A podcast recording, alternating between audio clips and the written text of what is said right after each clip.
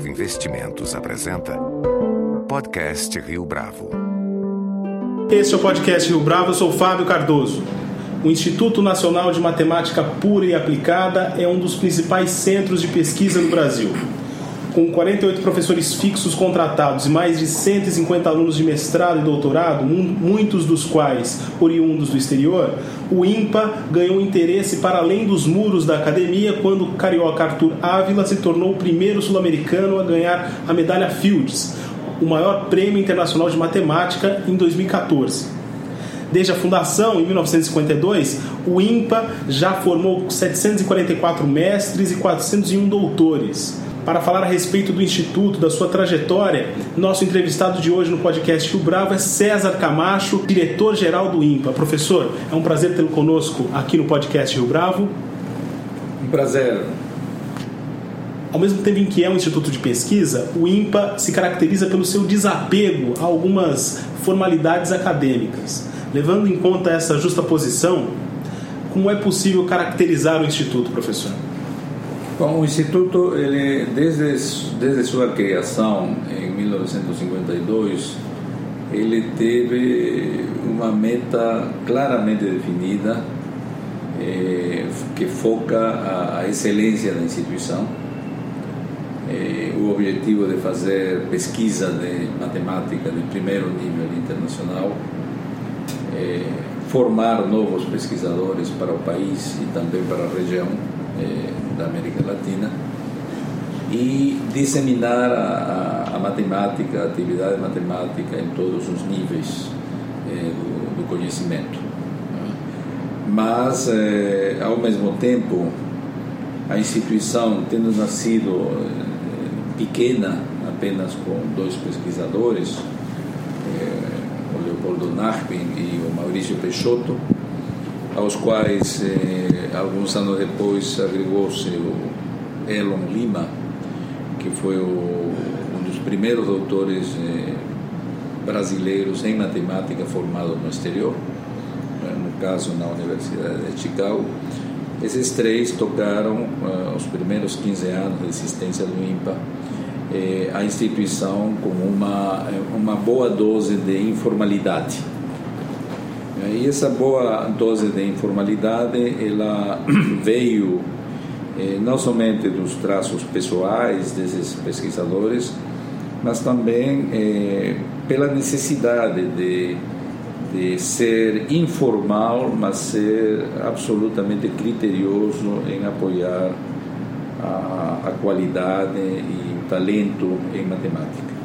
Então, dessa maneira, eles recebiam estudantes de, de vários países da América Latina e brasileiros também, é? para realizar cursos informais, cursos de capacitação, cursos eh, mesmo de mestrado, de nível de mestrado e doutorado, mas de uma maneira bastante eh, informal.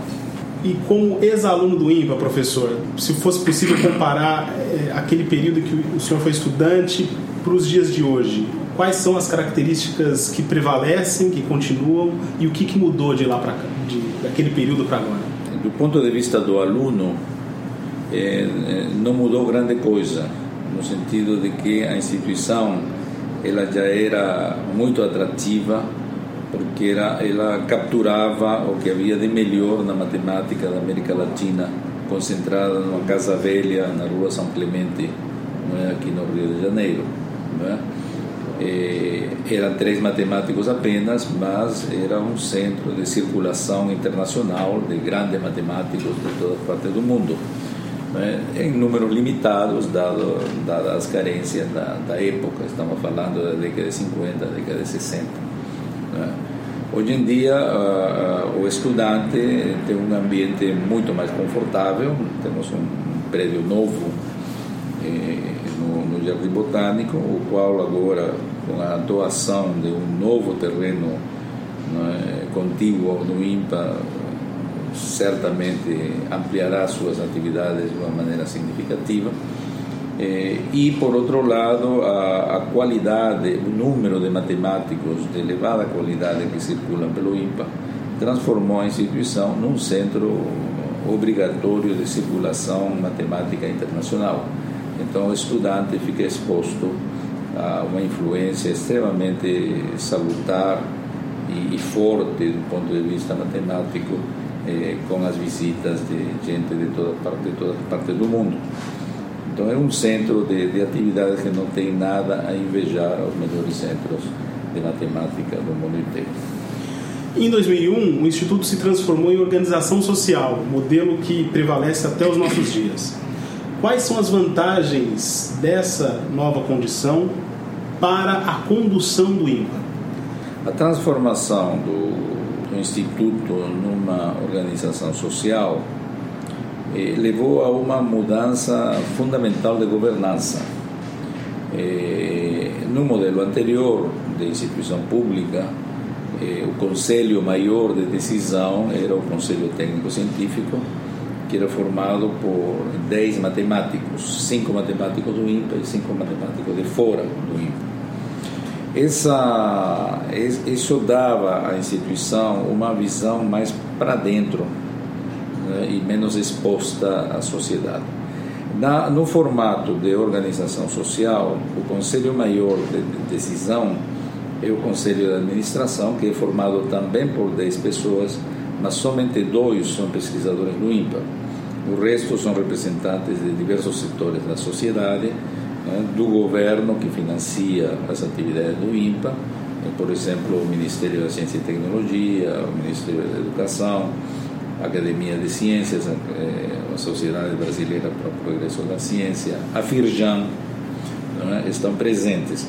Consequentemente, o Instituto, do ponto de vista da, das suas prioridades, né, passou a receber uma influência e uma demanda externa da sociedade representada por estes indivíduos eh, muito forte.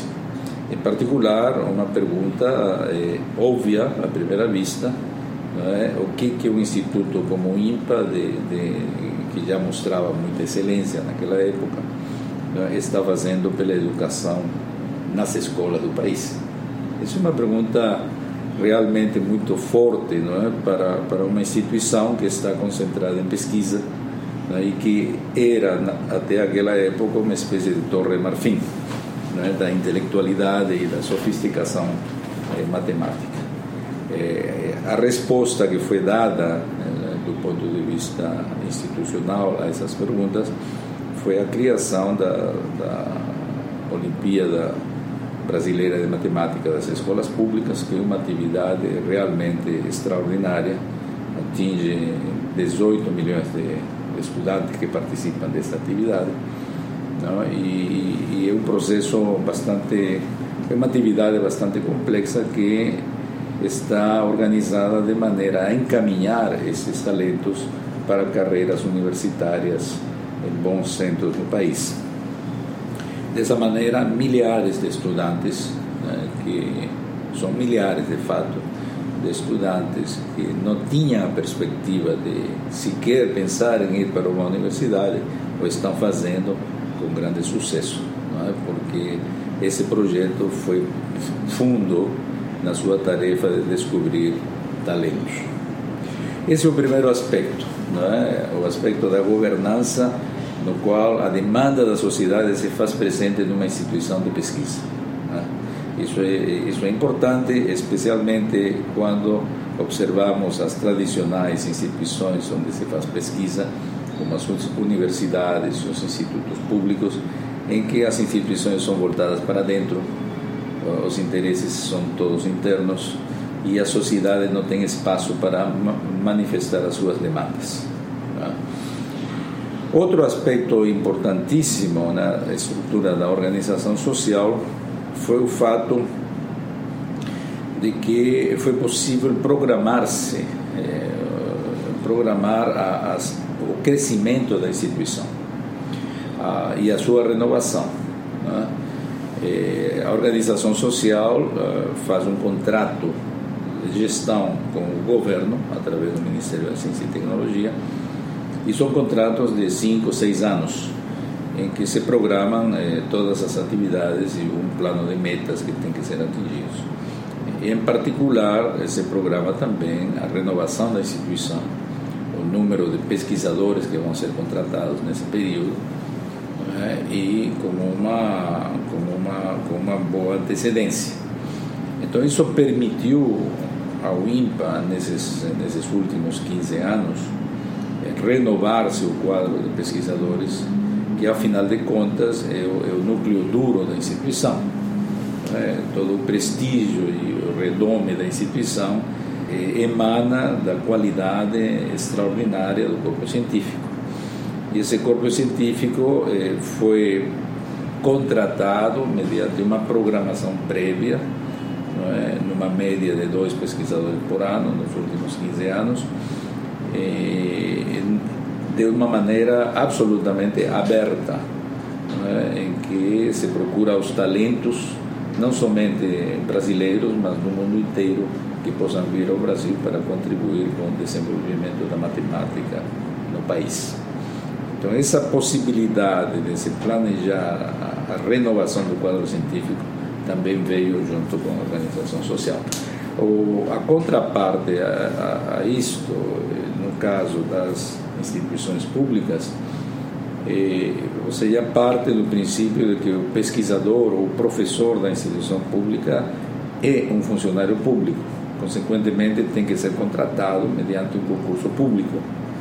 E os concursos públicos dependem de um orçamento eh, que, de, que é manejado em Brasília. Então essas vagas acontecem em alguns momentos durante a existência do, do do, do Instituto e, e, não na programação necessária para seu bom desenvolvimento. Há uma oscilação aí que é, interferiria. Né? Interfere e, e, tem prazo, não é? porque você pode receber um certo número de vagas e você tem que contratar de, até dezembro. Senão você não tem que devolver as vagas. Então é, é uma camisa de força absolutamente impertinente para o bom desempenho da instituição. Agora, professor, relacionando aí um pouco com a sua última resposta. É, é possível articular então esses dois polos, ou seja, o IMPA como um centro de excelência e a performance e a busca por melhor performance dos alunos de ensino médio ensino fundamental no Brasil, sobretudo em matemática, em que há uma crítica constante pela falta de resultados mais positivos, resultados que sejam mais eficientes, no caso? Sem dúvida, isso, isso na realidade está sendo feito nos últimos 10 anos. Né? A Olimpíada de Matemática, aliás, merecia que ela mude de nome, porque ela está se transformando num programa, num projeto educacional de, de, de longo alcance, com a produção de livros, vídeos, né? programas de capacitação de professores, o que estamos demonstrando é que isso é, é, possível, mas para que isso seja possível, o prestígio e, da instituição e seu papel nacional em termos de pesquisa tem sido, tem sido fundamental. Então, o INPA, com seu prestígio já ganho, é uma instituição que tem no país um poder de convocação extraordinário. Então, um projeto que tem o carimbo do INPA é, é oferecido uh, a, a, toda a comunidade matemática nacional né, para pedir a colaboração. Essa, essa Olimpíada de Matemática, ela na realidade é organizada pelo INPA é, como órgão central, mas quem de fato toca para frente essa, essa atividade são professores universitários, centenas deles que estão situados nas universidades e que atenderam ao convite do INPA para participar. Ainda a respeito das articulações de pesquisa, como é que funcionam as colaborações do INPA com instituições do exterior? Você poderia citar um exemplo para a gente? Há inúmeros, há inúmeros exemplos. O INPA mantém uma colaboração intensa com praticamente todos os, os países eh, do mundo. Uma boa parte dos pesquisadores do INPA eh, somos formados em universidades americanas. Esse processo de formação de doutores eh, nos Estados Unidos tem uma estrutura muito ágil, é? do ponto de vista nosso. Eh, ir fazer um doutorado nos Estados Unidos é entrar numa máquina que tem um começo, meio e fim é? de excelente qualidade. Em outros países não é bem assim. Por exemplo, países com tradição muito forte como a França, eh, isso não acontece. Eh, especialmente na 10, 15 anos atrás, quando o doutorado era o doutorado de Estado, isso demorava, o doutorado demorava 7, 8 anos, e ele era associado, de uma certa maneira, à, à carreira de alguém que está numa universidade francesa. Então não era receptivo a receber estudantes. Mas, no entanto, a, a colaboração mais forte que o INPA tem em matemática com os outros países é com a França. Porque eh, a França tem, no entanto, um programa eh, estatal de colaboração, é? de, toda uma máquina estatal de colaboração em ciência e, eh, particular, em matemática, que é tradicional e se mantém muito eficaz. Então, o, nossas relações com a França são muito intensas em termos de, de pesquisa. Nós somos, o INPA é atualmente uma unidade mista do CNRS, que é o CNPq da França, é? É, que é um carimbo é? que nós recebemos de instituição francesa, é? para todos os efeitos, sendo uma unidade mista do CNRS, isso significa que nós temos acesso aos editais e concursos eh, na França para disputar recursos. E ao mesmo tempo recebemos eh, visitantes eh, custo algum franceses para visitar o INPA, como se o INPA fosse uma instituição francesa também. Essa honraria o INPA a recebeu na minha administração, foi em 2005, se não me engano, e a mantém até agora e, e é o único instituto, a única unidade mista internacional do CNRS no Brasil.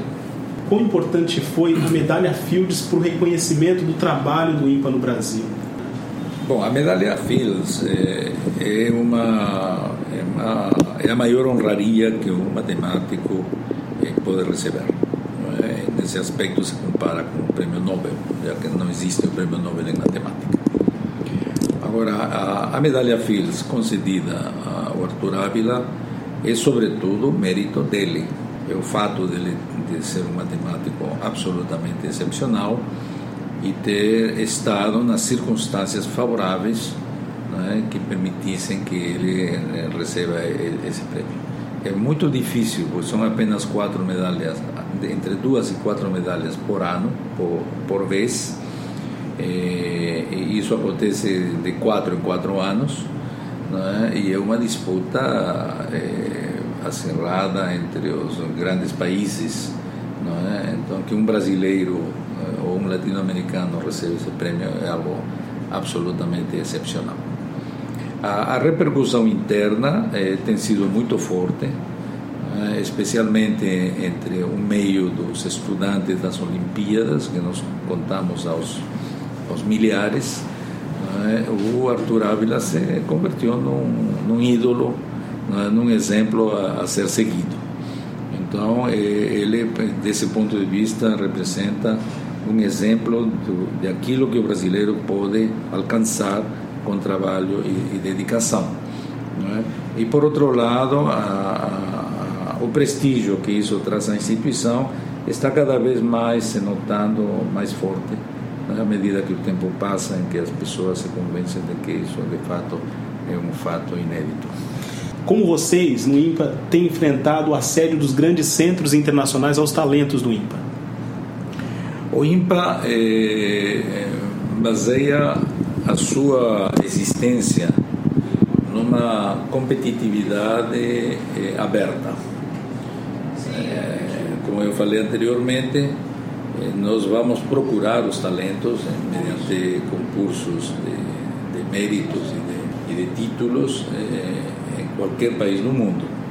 O outro lado da moeda também é aberto. Nós somos sujeitos é, ao assédio é, de instituições muito fortes que gostariam de, de, de levar os nossos talentos para fora, é? como no futebol. Então é a mesma coisa. Agora, é, para nós defendermos eh, as nossas posições e não ter muitos prejuízos, né, é preciso de que nós tenhamos competitividade. Então, nesse sentido, conta, o que conta muito de verdade são as condições de trabalho. Não, é? não se fala em grandes salários, nada disso, mas as condições de trabalho. É, o matemático, primeiro, não tem que estar preocupado com a sobrevivência, ele tem que estar preocupado com, com fazer teoremas. É? Por outro lado, ele tem que ter uma mobilidade extraordinária, porque ele, é hoje em dia, é um matemático, um cidadão do mundo ele tem que circular né, pelos melhores centros do mundo. Né, e, e, e, por outro lado, ele tem que estar imbuído desse espírito de que queremos desenvolver no, país uma, uma instituição de, de grande peso internacional. Então, dessa maneira, esse assédio ele eh, já se refletiu em algumas perdas. Né? Nós perdemos o Fernando Godá, que foi, recebeu um convite da, da Universidade de Princeton, eh, onde ele está agora como, como professor eh, titular, né, full professor. Eh, e no caso do Arthur Ávila, o que nós conseguimos, né, justamente com a colaboração da França, é de que ele tenha uma posição conjunta entre a França e, e o INPA. Estou dividindo o seu tempo, seis meses aqui, seis meses na França. Então é assim que a gente lida com esse assédio. Né? Em alguns casos a gente perde, em outros casos a gente ganha. Né? Mais ou menos, é... mas eu acho que estamos muito melhor que no futebol. Professor, que tipo de investimento e mesmo novidade o INPA pretende implementar no próximo ano? É, nos próximos anos, nós temos uma série de, de, de projetos que estão em curso. Né, é, o maior deles é o projeto de, de expansão da instituição. Nós recebemos uma doação significativa da, do Grupo Globo e dos irmãos Marinho, da família Marinho, eh, de um terreno que tem 250 mil metros quadrados no Jardim Botânico. É uma coisa absolutamente excepcional encontrar um terreno desse tamanho ainda no Rio de Janeiro, né? Eh, na zona sul, de fato né? e, e, ainda mais esse terreno é, é, é contíguo ao ímpar. Então, de fato, ele se agrega a ter uma componente conexa é, para a instituição. Então, esse terreno que tem uma dimensão oito vezes maior que o terreno que a gente ocupa agora, é, será terá um projeto. De fato, já escolhemos um projeto arquitetônico para ele.